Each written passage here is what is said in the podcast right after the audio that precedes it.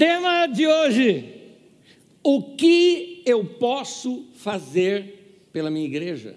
Nós vamos estudar ao longo de toda essa série um pouco de momentos em que Deus trabalhou na história da igreja que chamamos de avivamentos.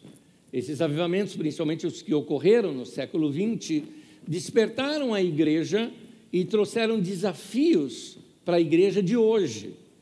Uh, eu vou pular uma narrativa inteira que eu faria, porque senão vai ficar muito longo, vou deixar para as próximas ministrações, onde nós fazemos uma certa revisão do que Deus já fez nesses últimos 100 anos na história da igreja, aliás, 120 anos, e para compreendermos melhor esse nosso tempo. Qual é a minha intenção? Minha intenção é que a gente comece a compreender um pouco mais esse momento que nós estamos vivendo da história.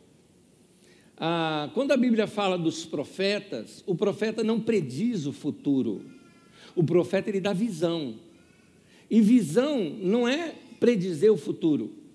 Visão é você compreender o momento em que você está vivendo para saber o próximo passo a tomar. Porque dependendo dos passos que você tomar, o seu futuro muda completamente. Você é hoje resultado de todas as decisões que você já tomou até agora. Você tem uma história por trás de você. E essa história te trouxe até onde você está agora. Agora, há algo em Deus que é um projeto para a sua vida. Porque Deus, quando criou você, Ele já criou com um projeto, com um propósito. Eu não acredito que Deus faz acasos. Existem acasos na nossa vida humana, mas nunca nos projetos de Deus. Não existe acaso no dicionário de Deus. Ah, quando a gente vê uma situação que nós chamamos de coincidência, coincidência é a maneira discreta de Deus atuar. Então Deus age e sai de cena. Então, o nosso Deus, tudo que ele fez, ele antes tinha um, uma imagem daquilo que ele ia fazer e criar. Quando você vê na criação, tudo que Deus trouxe à existência e disse Deus, haja luz, houve luz, e disse Deus, haja tal coisa, e, e, e surgiu tal coisa. Pois bem, ele já tinha aquilo em mente. Imagina, haja uma árvore, aí nasce um rinoceronte.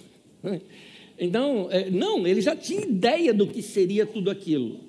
Então, Deus cria primeiro algo dentro de si, depois o revela com a sua palavra. Por que, que eu estou dizendo isso? Para você saber que você também faz parte de um projeto de Deus. Você não existe por acaso, você veio ao mundo pela vontade de Deus, você não é filho do acaso, você não é um erro dos seus pais. Pode até ser que os seus pais não estavam esperando esse bebê. Eu ouvi isso a minha vida inteira. Né? Aquele filho temporão, né? A raspa do tacho, como chamam, né? Pai e mãe já achavam que não ia mais ter filho, estavam lá nas festanças, e um dia está grávida. Ah, eu não sabia. Eles não sabiam, mas Deus sabia. Deus me projetou, Deus projetou você. Eu e você não somos acasos. Nós somos parte de um projeto de Deus. Ok, Deus tem um plano para você e esse plano, ele, ele, ele, ele coloca sementes desse plano, desse projeto, desse propósito de Deus na sua vida, ele coloca essas sementes dentro de você, para que aquilo te guie. Há uma, uma coisa que nós vemos na natureza, aliás, o que a natureza nos ensina, não é? Se você pudesse sempre passear em parques, ver árvores, plantas, flores, bichos, animais, você ia aprender tantas coisas. Quantas lições Jesus não tirou disso? Observai as aves do céu, observai os lírios do campo. Jesus ensina a gente a tirar lições da natureza. Uh, salmão, por exemplo, uh, existe um, uma espécie de salmão que eles colocam uh, seus ovos né, num determinado lugar e a vida os leva para tantos outros lugares, né? E ali, quando eles nascem naquele lugar, eles seguem, seguem, seguem, seguem, quando dá uma determinada época, eu vi isso numa reportagem uma vez, achei lindo de ver. Eles voltam para o lugar onde eles nasceram para morrer lá. Lá é o lugar deles. Eles têm uma referência daquele lugar. Dentro deles há uma direção. para onde eles devem ir. Já ouvi isso também sobre baleias e sobre alguns outros animais. Mas o que eu quero dizer é o seguinte: se Deus colocou isso até nos animais, Ele não colocou um radar dentro de nós também? Um GPS, melhor dizendo? Com certeza. Portanto, tudo que é da vontade de Deus, você sente paz.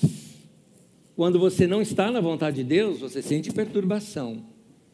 Quando você é, está longe dessa vontade de Deus, eu não estou falando dos projetos de Deus para o futuro da sua vida, estou falando para o presente, para o agora.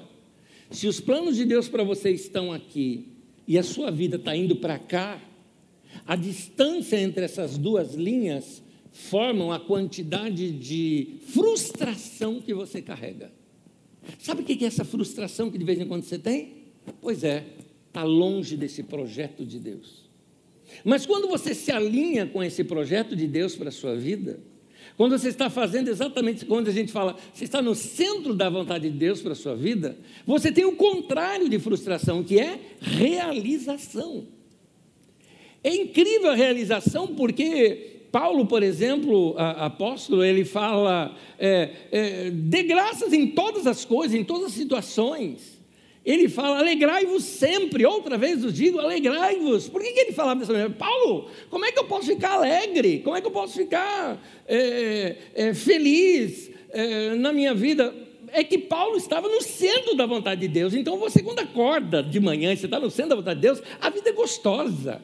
A vida é boa, não é uma vida sem problemas, não é uma vida sem situações, sem circunstâncias adversas, mas você está tranquilo, porque tua mente está em paz. Está em paz. Para alinhar você e para te colocar, é, vamos dizer assim, para treinar você, a Bíblia usa o termo para aperfeiçoar você. É, Deus colocou na igreja, Deus doou para a igreja algumas pessoas. Pessoas. Tudo que acontece, né, Deus respeita muito a humanidade. Portanto, quando Deus vai fazer algo, é, não vai ser através de anjo, vai ser através de anjo humano, entendeu? De gente. E a Bíblia diz que Jesus, quando ele morreu e ressuscitou, ele subiu ao alto, e diz ali o texto que ele deu dons aos homens. É como se Jesus subindo, chegando diante de Deus, já do, do, Pai, ele não precisa mais, aquele ministério dele que ele tinha aqui na terra, ele reparte, dando dons aos homens, aos humanos. E esses dons são pessoas. Ele deu uns como apóstolos, outros como profetas, outros como evangelistas, outros como pastores, outros como mestres. São chamados dons de ministérios. Esses homens e mulheres, nós devemos recebê-los como verdadeiros dons de Deus. Jesus mesmo ensina: olha, quem recebe um profeta no caráter de profeta, vai receber o galardão de um profeta. Ou seja, quando você recebe uma pessoa que é um homem de Deus sobre a sua vida, uma mulher de Deus sobre a sua vida, você recebe o dom que está naquela pessoa e abençoa a sua vida. E isso é dado para você, mas para aperfeiçoar a sua vida. Vamos ver isso nas Escrituras? Livro de Efésios, capítulo 4, do versículo 11 ao versículo 14. Vamos começar a leitura? Coloca aqui nas telas para mim, você acompanha com a tradução que estamos usando, a nova versão internacional. Ele designou alguns para apóstolos.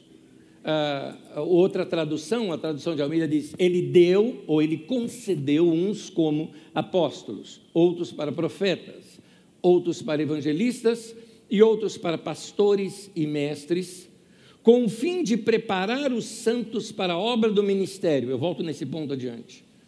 Para que o corpo de Cristo seja edificado, até que todos alcancemos a unidade da fé e do conhecimento do Filho de Deus e cheguemos à maturidade, atingindo a medida da plenitude de Cristo.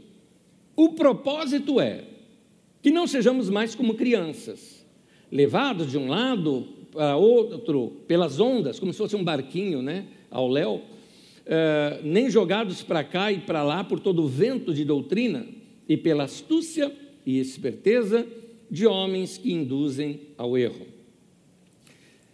Já já eu falo dos ministérios. Deus deu então esses ministérios sobre a igreja para o aperfeiçoamento, o treinamento, ou uma outra tradução diz, para equipar os santos para a obra do ministério. Quem são esses santos? São vocês, sou eu. Somos nós. Você fala, eu santo? Sabe nada. Pois é, eu quero te constranger. É Deus quem diz que você é santo. Como assim? Eu conheço meus pecados? Sim, mas Deus olha para você e te chama de santo. E você fala, mas isso constrange. É para constranger mesmo, você criar vergonha na cara e parar de pecar o indivíduo. O que, que Deus faz? Deus nos olha através da cruz de Cristo. Porque lá na cruz de Cristo, você sabe, a grande mensagem do Evangelho, que Ele levou sobre si os nossos pecados. Todos os nossos pecados foram imputados sobre Jesus de modo que Deus nos olha através da cruz, não por mérito pessoal nosso, isso é a graça de Deus. Não, não fiz nada para merecer, mas Ele decidiu me salvar, me limpar, me lavou com o sangue que foi derramado lá na cruz. Hoje eu estou purificado e estou santo, não porque eu mereço, mas por causa da obra de Jesus na cruz. Por isso eu vou ser eternamente grato a Deus por essa obra da cruz. Então, vocês são os santos de Deus. Vocês são os instrumentos de Deus. E o que Deus quer fazer com vocês? Com todos nós, quando eu falo vocês, eu estou junto, tá? Estou sentado aqui com vocês ouvindo isso. É, o que Deus quer fazer conosco? Deus quer nos transformar e nos tornar a imagem de Jesus. Deus tem um padrão, Deus tem um modelo. Ele quer que eu e você sejamos como Jesus. Mesmo, mas é um nível muito alto, sim. Um nível que ele gostaria que fosse para toda a humanidade. Você já imaginou? Vamos usar aqui uma, vamos dar uma, uma viajada aqui agora na nossa imaginação. Vamos imaginar, vamos imaginar uma situação assim, vai, não precisa nem dizer o mundo inteiro, vamos colocar, vamos colocar o mundo inteiro. Vamos imaginar que todo mundo se convertesse e assim ficasse não só apaixonados por Jesus, mas seguisse como discípulos de Jesus, imitassem a Jesus e todo mundo se parecesse, não fisicamente, mas no caráter como Jesus, não seria maravilhoso? Você tem o seu vizinho, seu vizinho é um cara tão legal quanto Jesus. Você é casado, já pensou? Tua mulher igual a Jesus. Cara, tua sogra igual a Jesus. Olha só que coisa. Tadinha da sogra. Tadinha da sogra. É que é, é a brincadeira. Já vão me falar que, ah, não, é sogrofobia. Não, não é. Não é, não é, não é. ai, ai, ai. Mas é, é, esse é o plano de Deus para a igreja. Que a gente seja assim. E para ser trabalhado isso na nossa vida, não só a gente vai se parecer no caráter como Jesus, como nós vamos continuar a obra de ministério do próprio Jesus. Jesus ensinou, Jesus curou, Jesus orou, Jesus serviu, Jesus foi gente boa, Jesus uh, acolhia as crianças, Jesus perdoava as pessoas, Jesus era assim. E nós temos esse ministério, este chamamento de sermos iguais a Jesus. Amar como Jesus amava, perdoar como Jesus perdoava, servir como Jesus servia, orar como ele orava. Nós somos chamados a isso. Então, ah, como é que eu vou chegar lá? Isso. Deus vai nos dar um treinamento, antes de falar ainda do treinamento. E um detalhezinho: Deus ainda tem um alvo. E o alvo é que a gente se pareça tanto com Jesus ao ponto que a gente chegue numa unidade de fé. Por quê? Porque Paulo apóstolo diz que quando nós contemplamos a Jesus, nós somos transformados segundo a imagem dele. Faz isso, por exemplo. Separa agora as próximas semanas Leia os evangelhos, Mateus, Marcos, Lucas, João, leia diversas vezes, ou pega um deles só, só o evangelho de Lucas ou só o evangelho de Marcos, leia diversas, principalmente de Lucas, leia diversas vezes esse texto, né? mas diversas mesmo, lendo devagar, trecho por trecho, imaginando a história, entrando nos ensinamentos, refletindo no que aquilo trata com você, você vai tendo uma imagem de Jesus mais clareada. E à medida que você vai vendo e contemplando Jesus, você é transformado segundo a imagem dele. Agora o que acontece? O meu irmão do meu lado também está fazendo a mesma coisa, aquele outro irmão também está fazendo a mesma coisa. Isso vai gerar uma unidade entre nós. Por isso que o texto fala que nós vamos chegar a uma unidade da fé se nós crescermos. e fala ali de uma plena maturidade. Quando nós nos tornamos pessoas maduras, uma das coisas que nós fazemos aqui como igreja, aqui na Carisma, nós procuramos, nós temos essa intenção de levar cada um de vocês à maturidade. Levar você à maturidade é levar você a ser uh, uh, uma pessoa sábia, uh, que tenha discernimento para tomar as suas decisões, para fazer as suas próprias orações. Você percebeu, por exemplo, que aqui a gente não, não centraliza a coisa em cima do, do, pregador ou do missionário, do cara que prega, tipo, vem aqui que eu vou orar por você e você vai. Não, eu quero te ensinar você a orar. Não que eu não possa orar por você, mas que nós estamos dizendo assim, eu quero te levar à maturidade. Eu quero levar você a aprender a orar. Vem aqui, eu quero ensinar você a você ler a Bíblia e você ouvir a voz de Deus e você ter comunhão com Deus, você tomar suas decisões. Não é? Isso é maturidade. Então, é, é para nos levarmos à maturidade. E aí, ainda o, termo, o texto continua, dizendo para que a gente não seja mais criança, levado ao redor por todo o vento de doutrina. A palavra doutrina é a palavra ensino por todo o vento de ensino novo, em outras palavras, por qualquer modinha que surja por aí.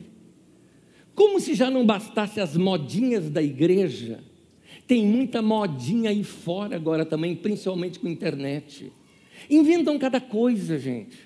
Na igreja, anos atrás, no meio da igreja, tinha um negócio aqui de uh, uh, de cura interior e de libertação, que falava no meio da igreja, que as pessoas tinham que regredir lá no passado, imaginar voltando no ventre da mãe, porque a mãe quis te abortar e você tem que perdoar a sua mãe, porque senão você carrega essa culpa para o resto da sua vida. Gente, isso, isso não está escrito nas Escrituras Sagradas. Deus não ensina isso para nós. O que Deus ensina para nós é uma coisa muito mais fantástica e muito melhor do que isso, e que eu não preciso fazer regressão nenhuma. O que a Bíblia não ensina não é olhar para trás, é olhar para frente. Eu olho para a cruz de Cristo e eu vejo nela que eu estou crucificado com Cristo, que eu morri para o velho homem, que eu morri para a velha vida, e Deus me ressuscitou para uma nova vida, e aquele que está em Cristo é nova criatura, as coisas antigas já passaram, tudo se fez novo, nós somos lavados com a palavra de Deus e pelo ensino da palavra de Deus, vamos renovando, salvando, curando a nossa alma, como diz o livro de Tiago, não é? Vamos fazendo, passando por essa renovação da mente, como está escrito ali no livro de Romanos, e vivemos uma nova vida em Cristo, essa é a maravilha, e eu não fiz nada para isso, eu só olhei para a cruz e fui curado, é isso, essa é a mensagem do Evangelho, é isso que nós temos que viver. Não seja levado por qualquer vento de doutrina, questione tudo, pergunte tudo. Teve até uma mensagem minha aqui que foi um tema mais ou menos assim, que eu nem sei mais repeti-la. É, questione, pergunte, duvide, pesquise. Aqui eu não quero que você pegue, duvide até do que eu falo, vai checar, faça como os bereanos fizeram com Paulo. Paulo apóstolo ensinou lá para eles, legal, Paulo, gostamos demais do seu ensino. Durante, volta sábado que vem, nós vamos estudar durante a semana para rever tudo lá nas escrituras, se tem a ver tudo o que você falou. Eles foram checar e falaram: realmente ele está certo, agora a gente vai voltar a ouvi-lo. É isso. Então, você cresce dessa maneira. Nós não queremos que vocês sejam eternas crianças, que depende da igreja para você crescer. Não, a igreja é só um incentivo para você crescer cada vez mais. Mas você vai crescer, você vai conquistar, vai ser um ser humano melhor, uma pessoa melhor, um marido melhor, uma esposa melhor, um trabalhador melhor. Você vai crescer com isso. Para isso, Deus colocou na igreja os ministérios. Ao longo dessa série, eu começo a explicar um pouquinho mais alguns desses ministérios, mas resumindo eles, que estão aqui nesse texto de Efésios 4, 11, são cinco. Nós temos aqui nos cinco dedos das mãos. No polegar, nós dizemos que é o ministério do apóstolo, porque o apóstolo, de uma certa forma, ele toca em todos os outros ministérios, como o seu polegar toca. Nós vamos falar mais sobre esse ministério mais adiante. Só que abrindo um parêntese, eu não acredito. Eh, veja bem, a igreja tinha todos esses ministérios operando na época de Jesus, na época dos apóstolos. Operou em Jesus e depois na época dos apóstolos. Mas ao longo dos anos, a igreja foi perdendo muito desses dons. Aqui ou acolá sempre teve alguns desses ministérios, mas na igreja como um todo, isso não foi assim. A igreja acabou se institucionalizando, porque a instituição substituiu o carisma. Carisma são os dons. A instituição agora organizava e não precisava mais desses dons. Enfim, passamos por uma era de trevas no meio da igreja e no mundo também, porque a igreja que era a luz do mundo estava apagada. Vocês conhecem muito isso na questão da história. Mas Deus começou a restaurar esses dons no meio da igreja. Muitas reformas começaram a acontecer movimentos mesmo entre os católicos, depois dentro da própria Igreja Católica, a reforma protestante de Martinho Lutero, uh, o complemento muito bom à reforma que é o de Calvino, João Calvino, e aí restaura, por exemplo, pastores, mestres no meio da igreja, movimentos fortes no século XVIII levam os evangelistas que pregavam nas ruas, trazendo muitas pessoas Uh, para conhecer a Jesus e treinando a igreja para pregar o Evangelho, coisas maravilhosas aconteceram. Mas eu ainda acho que nós estamos num período da igreja em que precisamos de profetas, exatamente para restaurar o ministério de apóstolo. Eu não acredito que os que hoje se chamam apóstolos são apóstolos, estou falando abertamente aqui com vocês. Assim como Abraão se precipitou e com a sua precipitação gerou Ismael antes de Isaac, assim a igreja dos nossos dias, na sua precipitação, está chamando um monte de gente de apóstolo que não é apóstolo. É só um cargo dentro de uma instituição, de hierarquia, e não tem a ver com o apóstolo bíblico, porque nós ainda não temos isso no meio da igreja, na minha opinião. Mas é o tempo de nós trazermos de volta os profetas, e sendo nós um povo profético. O profeta, como eu disse, é aquele que vai examinar a história, vai olhar o momento presente e procurar saber as coisas que precisamos fazer nesses dias. Vamos lá voltar na mãozinha? Ministério do apóstolo, o polegar. Uh, o dedo indicador, ministério do profeta. O profeta ele indica para a igreja o caminho para Deus.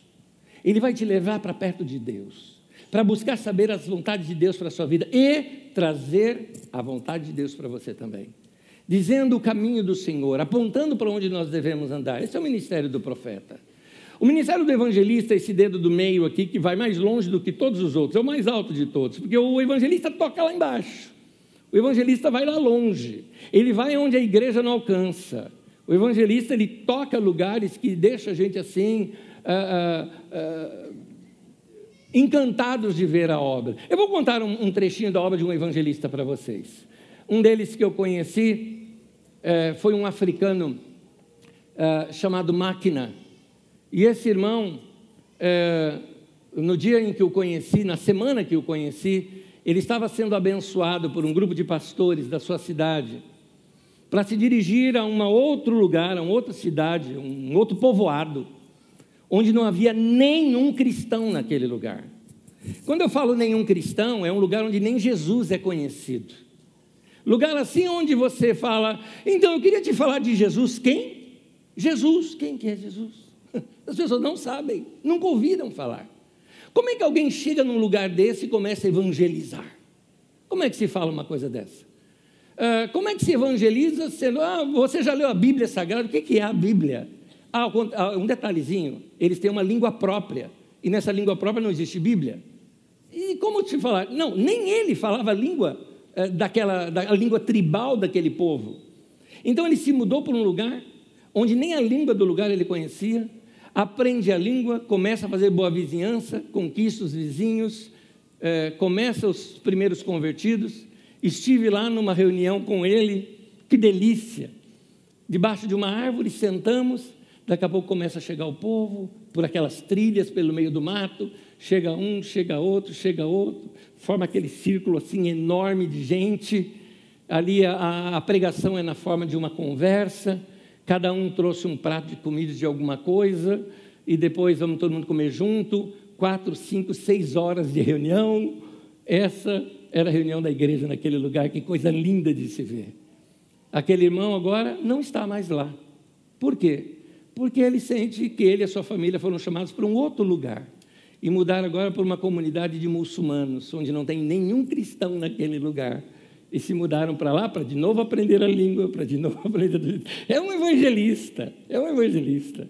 Muita gente. E, e, aquela igreja que surgiu? Aquelas pessoas, primeiros convertidos, é que se tornaram os próximos líderes da igreja naquele lugar. Lindo de ver, gente. Lindo de ver. Eu deveria, se eu soubesse que eu ia falar isso, eu deveria ter trazido fotos aqui para mostrar. Mas uh, essa é a obra de um evangelista. A obra do pastor, o pastor é esse dedo anelar, é o dedo da aliança. Porque o coração do pastor faz isso com a gente. Ele cuida, ele cura, ele junta gente, ele nos ensina o perdão, o amor, o relacionamento. É isso que o pastor faz. É como um pai que cuida da gente. O mestre é aquele dedo do detalhe, que entra naqueles lugares onde nenhum outro dedo consegue entrar. O mestre ele enxerga umas coisas no texto bíblico que você nunca viu. Você fala, eu li esse texto um monte de vezes, eu nunca notei essa palavra que muda completamente. Ele consegue, ele tem essa mente fantástica. São os nossos professores, são aqueles que nos ensinam muito. Deus nos doou todos esses dons para aperfeiçoar a minha vida e a sua. Para quê? Para você descobrir o propósito de Deus pelo qual você está vivo. Há um livro que eu recomendo muito aqui, um livro de Rick Warren, chamado Uma Vida com Propósitos. E esse irmão, uh, nesse livro, uh, já na capa do livro tem isso, é o primeiro capítulo do livro, diz assim: afinal de contas, para que, que eu estou vivo? Por que motivo eu estou aqui na Terra? Para que, que eu existo? É uma pergunta que o ser humano carrega consigo. Muitas pessoas buscam isso em diversos lugares. Tem muita gente de excelente coração, com uma paixão por Deus imensa, buscando em outras religiões, em outras situações, porque é a busca do finito homem pelo infinito Deus. A Bíblia fala no livro de Romanos que Deus colocou a eternidade no coração do homem. Então você vai ver isso nas tribos indígenas e em qualquer outro lugar. As pessoas estão de alguma forma buscando o divino de algum modo, como disse Paulo apóstolo, de que tateando pudesse encontrá-lo de alguma maneira. Então, uh, Deus uh, se, vai se revelar a essas pessoas. Como? Usando a igreja. É por isso que ele quer edificar a igreja. Porque antigamente Jesus era uma só pessoa, caminhando ali apenas naquelas regiões da Palestina e hoje ele tem muitos homens e mulheres semelhantes a Jesus que podem levar essa mensagem para todos os quatro cantos da terra. É por isso que ele falou: vão por todo mundo, façam discípulos de todas as nações, né? ensinando-os a guardar as coisas que eu tenho ensinado para vocês. Então, Jesus nos leva para isso também. Então, você precisa descobrir esse plano, esse projeto de Deus para a sua vida. E nesse, descobrindo esse projeto de Deus, você vai entender o momento histórico que você está vivendo. Deixa eu te mostrar como é especial esse momento que nós estamos vivendo. Na história da humanidade, nós vamos encontrar quatro momentos de ação de Deus extraordinária. Eu falo, eu escrevi com hífen de propósito, só para você perceber que é fora do ordinário fora do comum, uma ação de Deus. E nós encontramos em quatro momentos. Um deles nós encontramos na época de Moisés e de Josué. Gente, milagre que a gente nunca ouviu falar. O homem chega diante de um mar e toca um cajado e o mar se abre. O povo está faminto, cai um sereno à noite e forma uma crosta, aquela crosta pela manhã está igual um pãozinho que eles comem e aquilo os alimenta, o maná. O homem fala por uma pedra, a pedra da água. Ele bateu na pedra, era só falar. Deus fez milagres. Deus trouxe cordonizes lá para eles, para eles terem alimentos diferentes. Quando surge Josué, ele está com o povo e tem um rio na frente, um rio caudaloso. E ele fala para os sacerdotes pegarem a arca da aliança e pisarem ali no rio. A hora que pisaram no rio, aguardem. O rio começa a secar, ele para lá atrás, faz uma barreira. Esvazia-se o rio e o povo passa a seco. Eles andam ao redor de uma muralha, a muralha cai. Milagres que você nunca viu. Outra época da história, a época de Elias e Eliseu. Na época de Elias e Eliseu, a, a, o filho de uma mulher viúva é ressuscitado. O Eliseu, por exemplo, chega, é, é, vê o, o, mestre dele indo embora, o Elias, ele fica com o manto de Elias. E tem lá de novo, o mesmo Rio Jordão, o mesmo lugar onde Josué, muitos anos antes, uns 300 ou 400 anos antes, tinha passado por aquele lugar. Ele pega aquele manto de Elias e fala assim: Onde está o Deus de Elias? E bate o manto no rio e o rio se abre. Coisas que você nunca viu. Um machado que flutua. Para você aqui no século XXI não tem muito sentido isso. Mas o povo de Israel estava ainda na era do bronze. Já os povos vizinhos, como os filisteus e tantos outros, já estavam na idade do ferro. E então um machado, ferro, era algo importado, caríssimo. Um homem pegou emprestado e perdeu o machado que caiu dentro do rio. O cara ficou desesperado, nem a vida dele pagaria aquela, aquele produto. Então, o Eliseu pega um pedaço de pau, joga em cima da árvore e o machado flutua. Como é que é isso, desrespeitando as leis da física? Eu não sei te explicar, meu querido, porque eu não sou secretário executivo da Santíssima Trindade. Então, um dia você pergunta para Deus no céu como é que isso acontece. Mas o fato é que ocorreu. Pessoas viram, tem testemunhas, foi registrado. E aí são momentos da história. Um outro momento da história, Jesus e os apóstolos. Os milagres de Jesus são muitos. São tantos que João chega a dizer que se fosse escrito não caberia ali nos livros que eles tinham. De tantos milagres, tanto que algumas vezes assim, e muitos paralíticos de cor foram curados, e uma multidão foi curada, porque não dá para contar a história de cada um deles. Quando conta a história em detalhe, havia uma mulher que há 12 anos tinha passado por todos os médicos, vindo a perder todo o seu dinheiro e não se recuperando. Tal, tal. É, são 19 casos que são narrados assim. Os demais não são. Já fala a multidão, porque é muita coisa para contar. Ressuscita morto, cura pessoas, cura de diversas maneiras. Cura um cego fazendo lama, cura outro cego somente dando uma palavra, cura outro cego dizendo o seguinte: vai lá e se lava em tal lugar, o cara se lava e ficou curado. Gente, na época dos apóstolos, Pedro ressuscitou mortos. É, Pedro e João deram uma ordem para um paralítico, ele é curado. Paulo também faz isso com um paralítico, ele é curado. Você vê milagres acontecendo. Você nunca viu isso na história. E depois, século XX. Ao longo da história, sim, tiveram milagres ao longo da história. Tiveram movimentos de Deus ao longo da história, sim, muitos deles. Mas se você somar todos dos 19 séculos anteriores, não deu o que aconteceu no século XX na igreja. Muita coisa aconteceu nesse século XX, nós vamos estudando aos poucos. Eu tenho uma série só sobre isso, História da Igreja do século XX, está no nosso, uh, numa playlist, no nosso canal do YouTube, você pode assistir por lá. E então, uh, muita coisa aconteceu. Agora, o que me chama a atenção é que todos esses eu coloquei em pares, você percebeu? Moisés e Josué. Elias e Eliseu, Jesus e os apóstolos. Século 20 e. Não seria o século 21? Será que não tem algo para acontecer nos nossos dias e nós ainda estamos desconectados? Eu não acredito que seja no campo dos milagres, porque os milagres não impressionam mais. Eu acredito que está na hora de Deus levantar, como diz na Bíblia, um povo poderoso sobre a terra, poderoso em obras e palavras diante de Deus e diante dos homens. Um povo que, ao olhar para esse povo, vai perceber neles a vida de Jesus. Deus quer transformar o meu caráter e o teu caráter para que a gente se encaixe exatamente na vida de Jesus, sejamos parecidos com Jesus. E uma vez parecidos com Jesus, começar a trazer uma nova linguagem para esse mundo. Gente, chega de religião maçante, de, cheia de regrinhas, de situações que nos fazem mais envergonhar. A igreja errou muito nesses últimos anos, tantos escândalos no meio da igreja, tanta sujeira, tanta coisa que fez a igreja perder a credibilidade. Acho que chegou um tempo dessa limpeza acontecer. Então, vamos repensar a igreja para os nossos dias. O que nós precisamos é entender que há um movimento de Deus, há uma ação de Deus e nós precisamos entrar nesse ritmo do que Deus está fazendo. Nós recebemos aqui na nossa comunidade um irmão querido chamado Klaus Piragini, é um pastor aqui da Lapa, debaixo da igreja Quírios, e ele ministrou aqui para o, o, o, todos os nossos irmãos que servem aqui na nossa comunidade, os nossos voluntários. E nesse momento que ele serviu, ele falou: gente, Deus tem um ritmo. Aqui, ó. Tenta entrar no ritmo comigo. Aí. Alguns estavam fazendo errado. Isso. Deus tem um ritmo.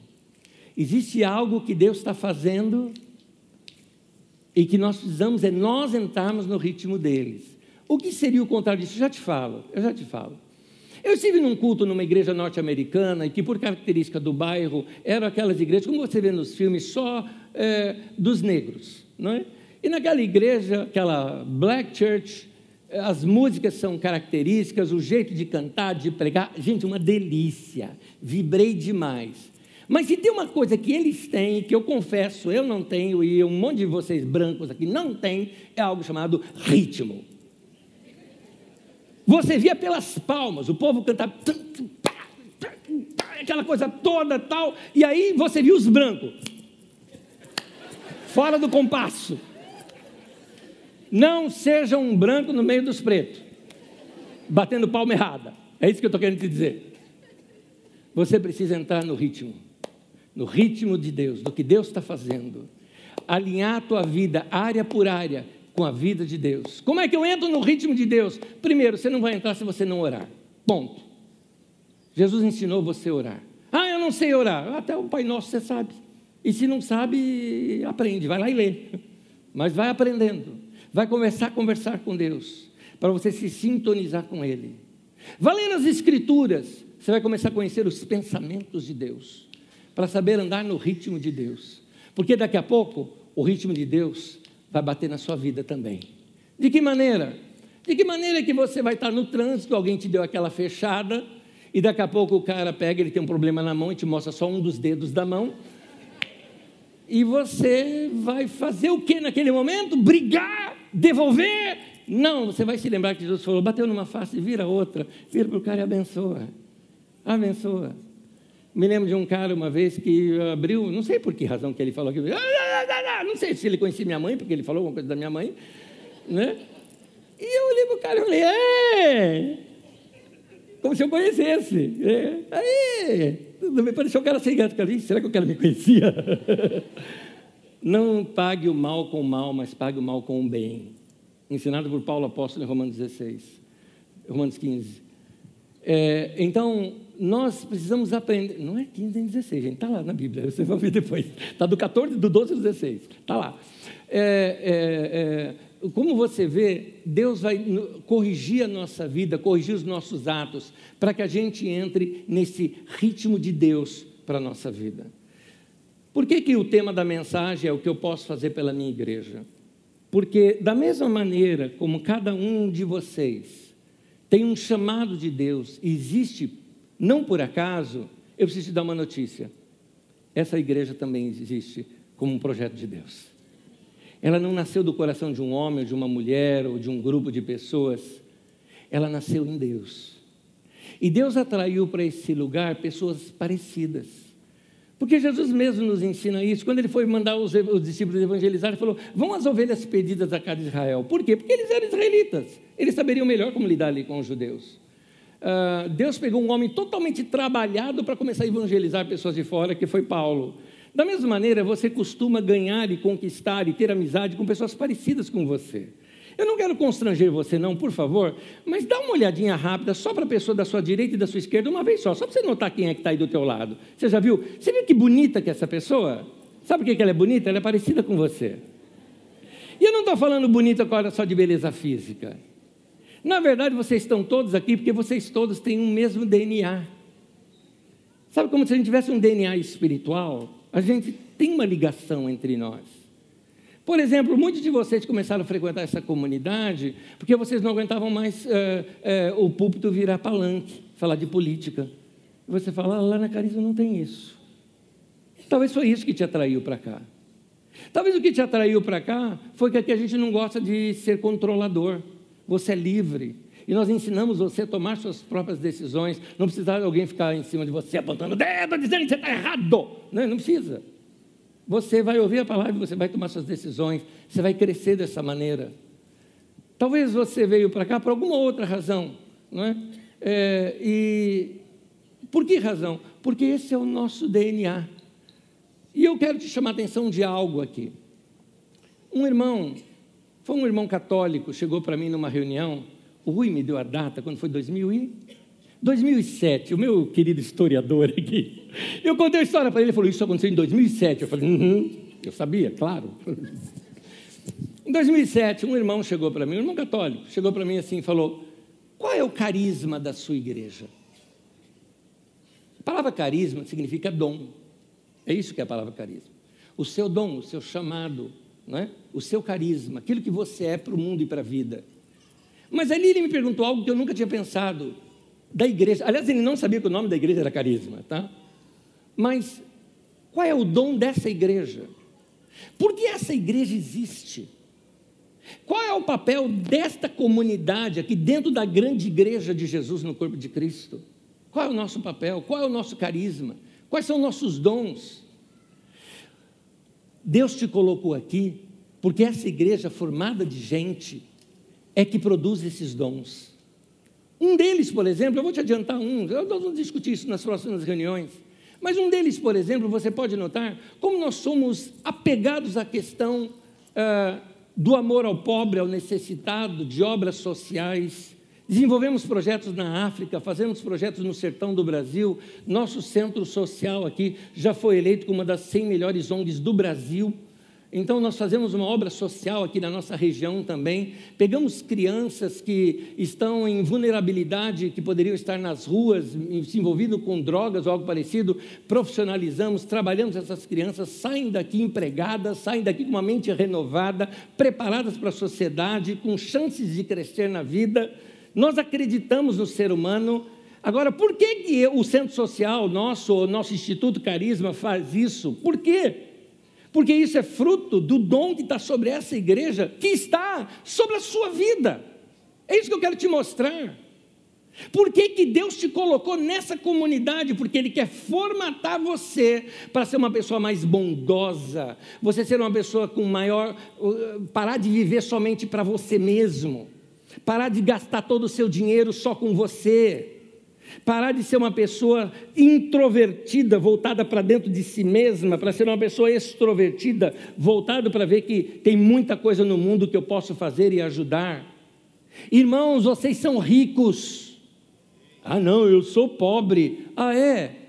Eu vou te levar em alguns lugares, não preciso levar aqui no sertão, não. Posso te levar em alguns lugares aqui de São Paulo, ou nas ruas mesmo da nossa própria cidade, e gente que não tem o que comer, mas você tem.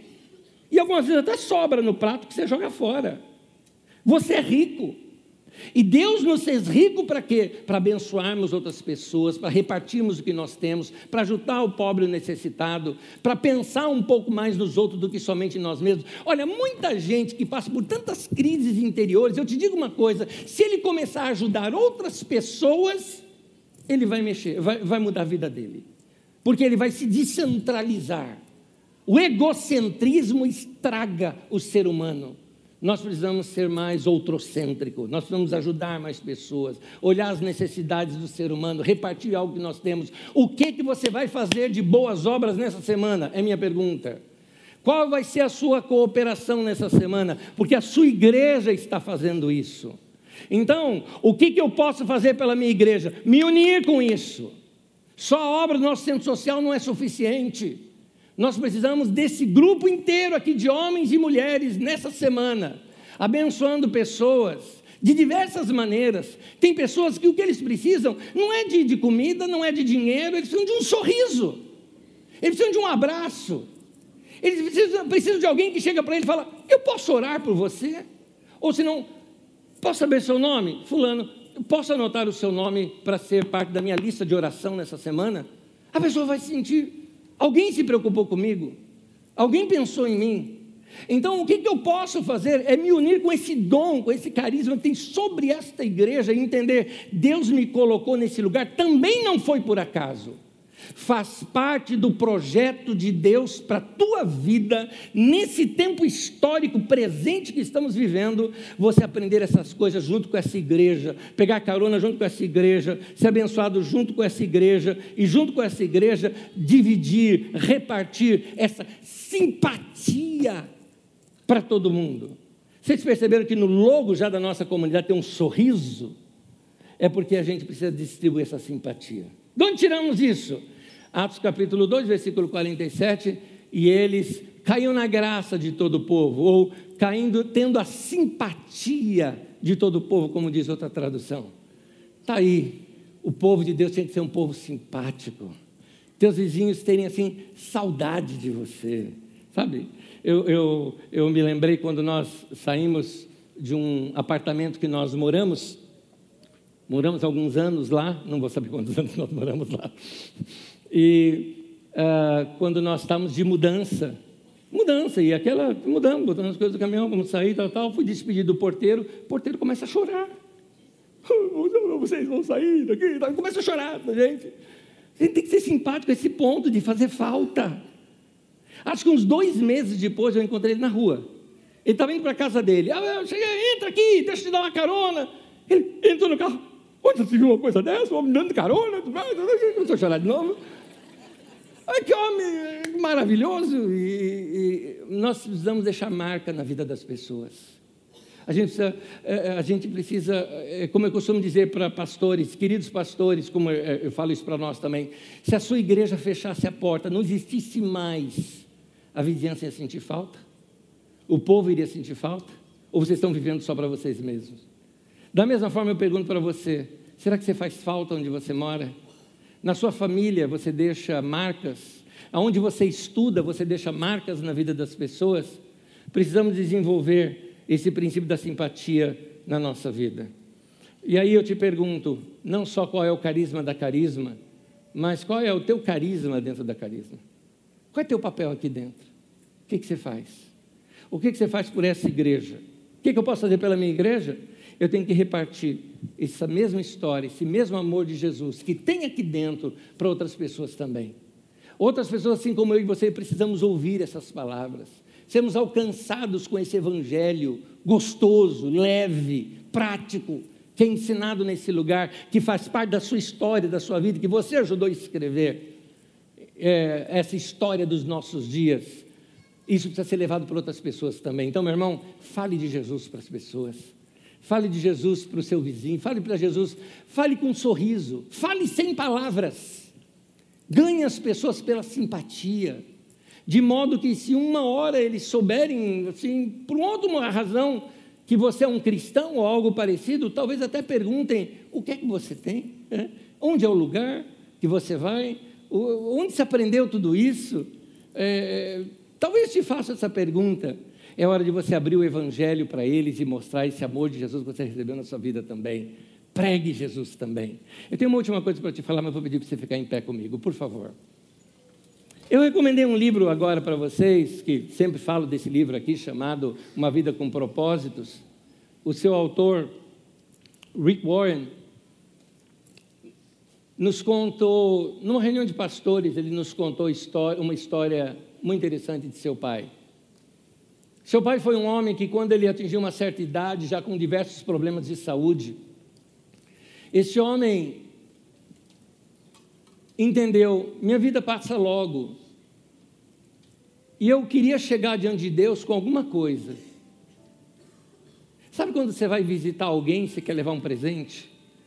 Você gosta tanto da pessoa que você vai visitar e você quer levar um presente para ela?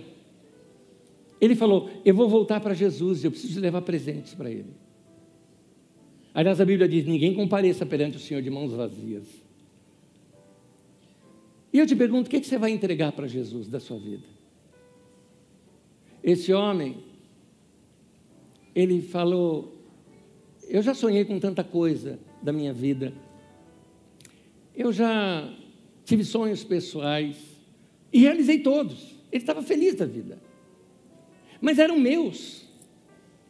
Eu agora tenho um sonho para Deus, de algo que eu quero entregar para Deus. E eu te pergunto: qual é o teu sonho para Deus? Ele então falou o seguinte: Eu quero ganhar uma alma para Jesus por dia. Todos os dias ele saía para evangelizar, até que alguém aceitava para ele orar e se convertia. Todos os dias. Ele tem um piripaque um dia. Já estava muito mal de saúde. Rick Warren foi avisado, correu até lá. Seu pai, nos seus últimos momentos, ele estava ao lado do seu pai, com voz fraca ainda, já. Pede ali para o filho chegar perto dele e falou assim: Filho, hoje eu não consigo ir. Vai lá e ganha uma alma para Jesus por mim. Isso aqueceu o coração daquele homem. Esse homem se dedicou ao ministério. Ele, a sua esposa e sua filha se mudaram para um lugar que nem conheciam, apenas porque Deus tinha colocado esse lugar no coração deles. A primeira pessoa que ele evangelizou foi o homem que era o corretor de imóveis, que arrumando a casa para ele alugar. E ali foi o primeiro membro da igreja dele. E a partir dali começou uma obra, uma obra. Eu fui visitar essa igreja uma vez e num lugar de um, um determinado condado, né, um vilarejo, que tem em torno de umas 20, 25 mil pessoas naquele lugar. Nas festividades de Páscoa, eles reuniam 42 mil pessoas ali. É alguém, um sonho de alguém, levado até os últimos consequências, acaba contagiando outras pessoas. Qual é o teu sonho para Deus? Qual é o presente que você vai entregar para Deus? O que você pensa em entregar como um presente de sua vida para Deus? Por isso o tema de hoje. O que, que eu posso fazer pela minha igreja? Deus, eu quero fazer alguma coisa aqui e deixar uma marca aqui. Eu quero contribuir com algo que sozinho a gente não consegue. Sozinho a gente não conseguiria fazer o trabalho, seja na África, no sertão, ou até aqui esse trabalho do nosso Instituto Cariz. Não conseguiríamos, ninguém conseguiria fazer isso sozinho. Tem esse grupo de pessoas. Mas tem mais para ser feito. O que é que você pode fazer que você pode contribuir? Para de viver somente para você. Essa vida de egoísmo que a gente só quer as coisas para nós, me dá, me dá, me dá, né? complexo da sanguessuga, né? que tem duas filhas chamadas dá e dá, né? isso está no livro de Provérbios. Está na hora de você pensar, não, eu quero doar e doar.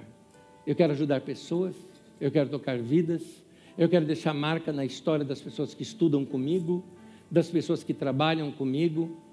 Eu quero poder encontrar essas pessoas daqui a 10 anos e eles falarem para mim: faz falta a sua amizade, faz falta a sua companhia. Sejamos assim, amém? Mão no peito, vamos orar.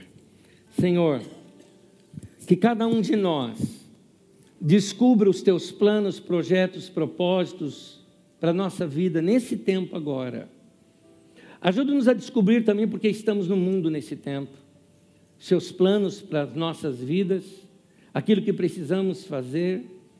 Faça-nos reconhecer e ter visão para os nossos dias. Dá-nos uma visão de profeta, para entendermos esse tempo que estamos vivendo e aproveitarmos bem as oportunidades que nos aparecem. Nos ajude, ó Deus, a entrar nas portas certas que se abrem, a fechar portas que deveriam estar fechadas, abrir portas que deveriam se abrir diante de nós, estabelecer novos relacionamentos, não perder tempo com coisas fúteis.